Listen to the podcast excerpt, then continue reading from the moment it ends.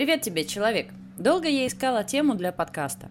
Темы казались рваными, незаконченными, а сил довести их до логического завершения не было. Другие же были очень личными, и не было темы, которая сплела бы все воедино. И тут моя память сделала мне королевский подарок, когда я вспомнила, что за апрелем идет май.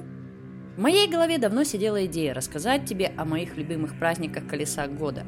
И вот, прекрасное время, канун Белтейна – то в этом выпуске мы с вами поговорим о том, что это за праздник, как его празднуют, с кем он связан из христианской вехи, так как языческий праздник этот слишком значителен, чтобы на него не придумали обратного, так скажем, праздника православным. Ну и маленький бонус в конце. Итак, есть две основные вехи года в языческом колесе. Это Самайн 31 октября и Белтейн в ночь на 1 мая. И чем они так значимы? Название Билтейн указывает на древнее происхождение праздника. По одной из версий, оно означает огонь Белла, одного из кельтских богов солнца. Его культ был настолько распространен, что дошел даже до римлян, которые отождествляли Беленуса с Аполлоном. Поскольку Билтейн отмечал начало светлой половины года, такое предположение не лишено смысла. Латинский автор Диодор Сицилийский, современник Юлия Цезаря, писал, что раз в 19 лет во время праздника весеннего равноденствия, то есть это как раз Белтейн, Аполлон являлся своим почитателем на целый день и оставался с ними до первой звезды. Другая версия перевода указывает на слово «белту» – смерть, которая в современном гельском языке не сохранилась, осталась только его форма «от баи-эл» – умирает. Дело в том, что год у кельтов делился на две основные части темную и светлую зиму и лето. Белтейн был началом светлой части года, днем рождения большого солнца и одновременно обозначал смерть малого солнца, темной части года, что, возможно, и объясняет название. Немаловажно, что Беленус отвечал не только за солнце, во многих легендах он также упоминается как бог смерти. Билтейн был переломной точкой года. В этот день, как и на Самайн, граница между миром мертвых и миром живых истончается. Двойственность этого праздника ярко отражена в мифологии. Очень часто на Белтейн происходят великие события. Например, Именно в этот день на землю Ирландии прибывают новые народы. Род Парталана, первого жителя Ирландии, род Немеда, род Фигболк, племена богини Дану, сыны Миля Эспейна. Они приносят с собой новую кровь, обычаи и знания, выселяли предыдущих хозяев этих земель.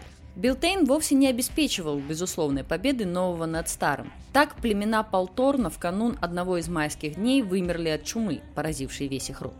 Если чему-то ужасному суждено случиться, то оно сбудется именно в день празднования Белтейна. В ночь под 1 мая погибла Рианон, кельтская богиня плодородия. В эпоху правления короля Лудда Вечером на 1 мая два дракона вступили в отчаянную схватку друг с другом. Томас Мэлори в «Смерти Артура» пишет, что именно в этот день сэр Мелиграсс похитил супругу Артура, королеву Гвиневру. Да и турнир лучников, на котором шериф Ноттингемский схватил Робин Гуда, проходил, как гласят баллады, как раз в майский день. В христианские времена церковь вытеснила Белтейн другими праздниками, близкими по дате, такими как Пасха, День Святой Вольпургии и праздник Святого Креста. Однако окончательно Белтейн не исчез. В Ирландии и Шотландии, где влияние церкви было послабее, он даже сохранил прежнее название. В других местах стал просто майским днем. Языческое наследие уходило медленно, и даже после запрета праздника многие продолжали собираться тайно. Отсюда и появились легенды о Вальпургиевой ночи с 30 апреля на 1 мая как о ночи ведьм. Святая Вальпургия, уимбурнская монахиня из Англии, основавшая новый монастырь в Германии в 748 году. Считалось, что в эту ночь разгул нечистой силы достигал апогея. В позднем средневековье этот праздник у христиан сопровождался обрядами изгнания ведьм. То есть, по сути, праздники эти носят совершенно разный характер. Однако их совпадение по времени породило в народных умах смешение этих праздников. Для встречи рассвета язычники собирались в лесах и на холмах с ночи. Зажигались костры, и празднование начиналось еще затемно. Для христиан, сидящих в эту страшную ночь по своим домам, эти далекие костры в лесах ассоциировались с чем-то ужасным и темным. А поскольку с точки зрения ведьм утренние лучи солнца в Белтейн обладают колоссальной магической силой, то и ведьмы не игнорировали эту ночь. Так что предположения христиан о шабашах и разгуле темных сил в эту ночь частично оправданы. В средневековой Ирландии главный огонь Билтейна зажигался в Уснехе, одном из религиозных центров страны. На костре обычно пекли первомайские лепешки, которые после выпекания нужно было класть только на ладонь. Если положить лепешку на стол или на землю, она становится обычной. Лепешку делили на множество кусков, подкрашивали один углем, а затем, не глядя, тянули. Тот, кому достался кусок черного цвета, должен был трижды прыгнуть через костер, чтобы очиститься. Иногда к неудачнику целый день или даже год после праздника относились настороженно, как к нечистому или умершему. Вследствие этого сменилось присваивание обидной клички на длительный срок. В Шотландии, Ирландии и Уэльсе, где Билтейн был в основном связан с животноводством, он часто перевоплощался в праздник пастухов – в этот день они ходили по дворам, собирая подношения для посиделок, пекли особые пироги, кусочками которых задабривали диких животных, чтобы те не трогали стада. У англосаксов праздник был в большей степени связан с растениями, цветами и зеленью. В Германии до сих пор существует веселая традиция устанавливать майское древо. Ствол, украшенный лентами, цветами, дисками или иными предметами.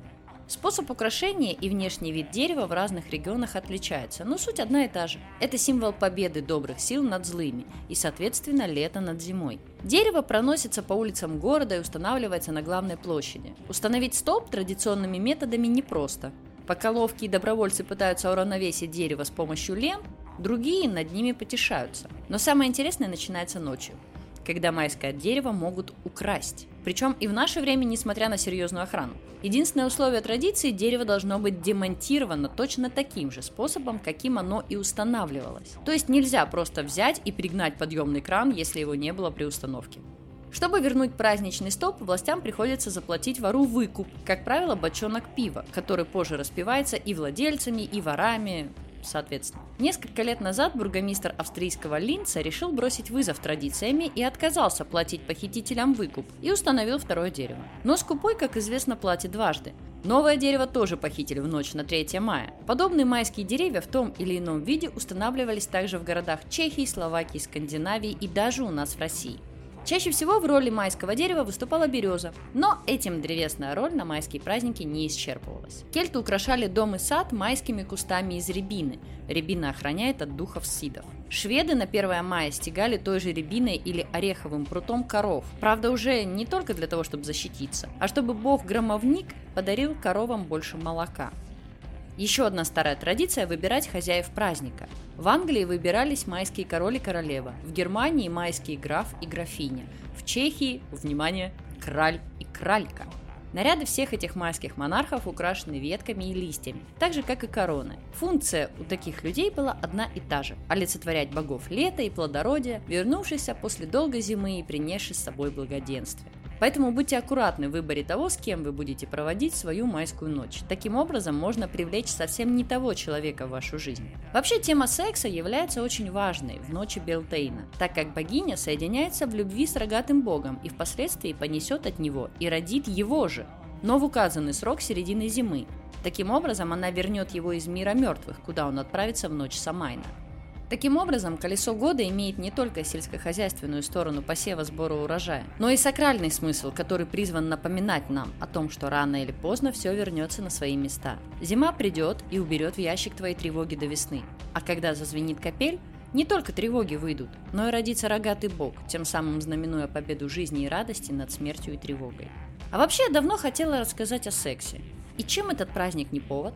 Сейчас я тебе предложу несколько фильмов и книг по теме Белтейна из своей копилочки, а потом поговорим. Как и многие другие языческие праздники, Белтейн отлично прижился в мирах фантастики. Хотя майский день и уступает по популярности Самайну Хэллоуину, зато, в отличие от него, Белтейн фэнтези практически не отличается от реального прототипа. Лишь названия его иногда варьируются, но это всегда выглядит узнаваемо. Сохранил он и мистическую природу, оставаясь днем великих перемен и эпохальных событий.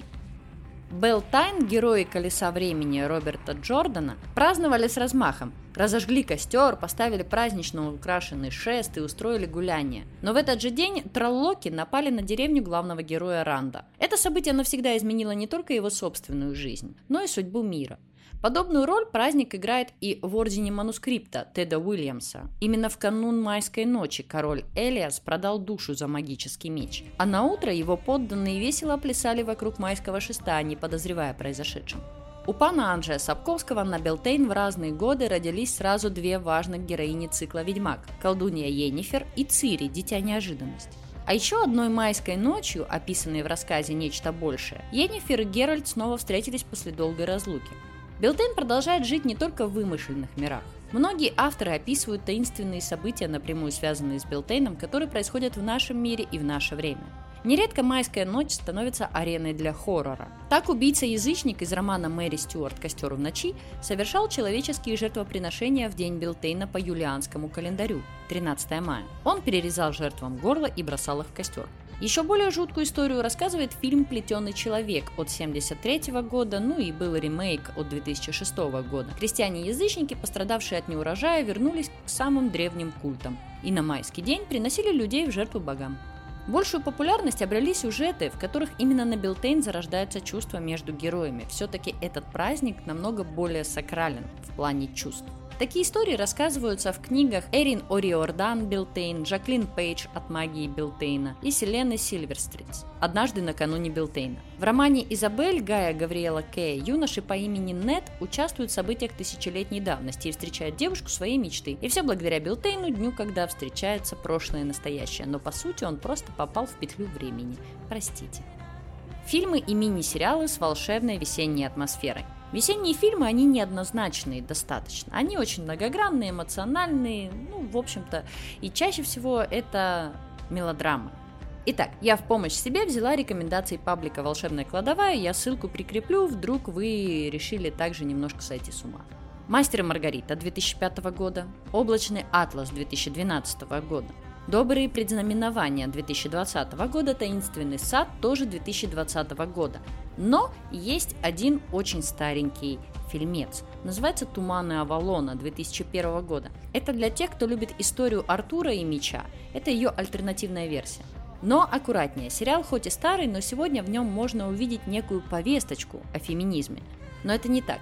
Женское влияние на высокие сферы является основой язычества, и оно делит ровно 50% своего влияния с мужской. Поэтому тут просто затрагивается более каноничное видение героев.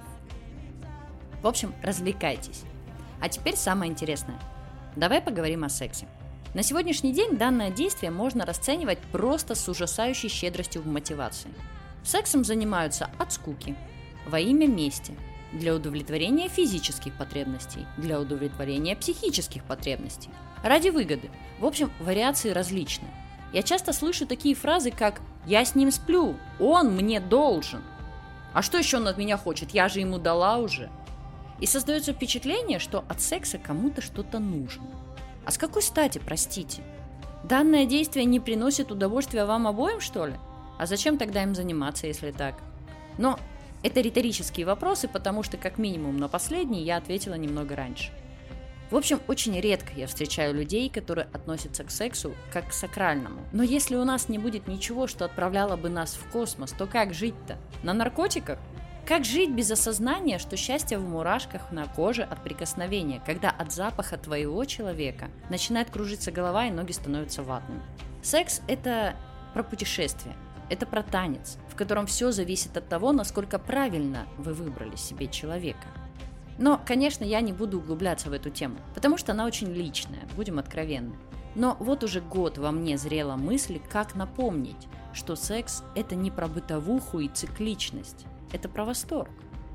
Но на этом я закончу свой предпраздничный выпуск – в общем, смотрите, читайте, вспомните, как вы любите своего человека и немного подумав, тащите этого человека в лес на майскую ночь и пусть случайные свидетели, которые любят ночные гуляния по лесам, стыдливо отводят глаза, потому что в эту ночь секс является полноценным физическим воплощением любви. И потому что... Ах, мы этого достойны! До встречи, пока!